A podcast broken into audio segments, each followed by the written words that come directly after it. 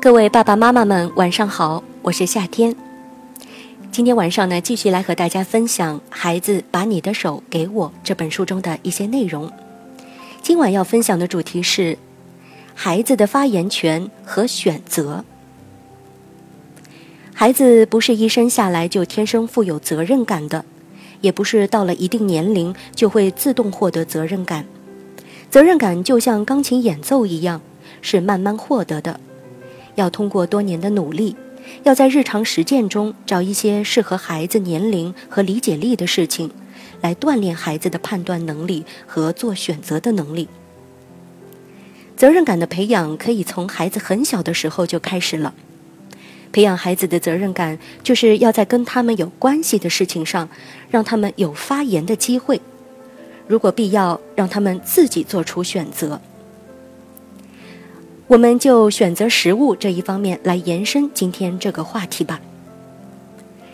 即使是一个两岁的孩子，我们也可以问他是要半杯牛奶还是满满的一杯牛奶。对于那些担心孩子总是选择半杯牛奶的父母，他们的问题可以从大半杯牛奶开始。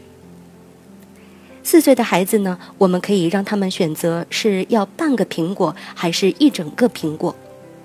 六岁的孩子能自己决定煮鸡蛋是要老一点的还是嫩一点的。我们应该故意制造一些场景，让孩子自己做决定。父母选择场景，孩子做出选择。不要问小孩子这样的问题：“你早餐想吃什么呢？”应该这样问小孩子：“嗯，你想吃炒鸡蛋还是煎鸡蛋？”你想吃烤面包还是不烤的面包？你的麦片粥是要热的还是凉的？你要喝橙汁还是喝牛奶？这样的问题传达给孩子一个信息，那就是他需要对自己的事物负一定的责任。他不仅仅是一个接受命令的人，还是影响他生活的决定的参与者。孩子应该能从父母的态度上获得清晰的信息。我们给你提供了很多选择，选择是你自己的责任。孩子在吃上面遇到的麻烦，通常是父母造成的。父母在孩子的口味上加入了太多自己的喜好，他们唠唠叨叨的让孩子吃某种蔬菜，告诉他们这种蔬菜是多么的有营养。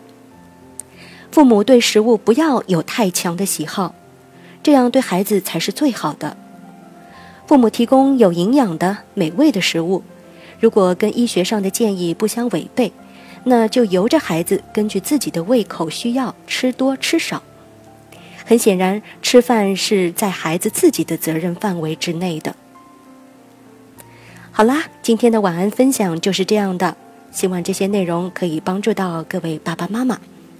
更多信息及互动，可以订阅微信公众号“老虎工作室”，让我们一起来探索这个美丽的世界吧。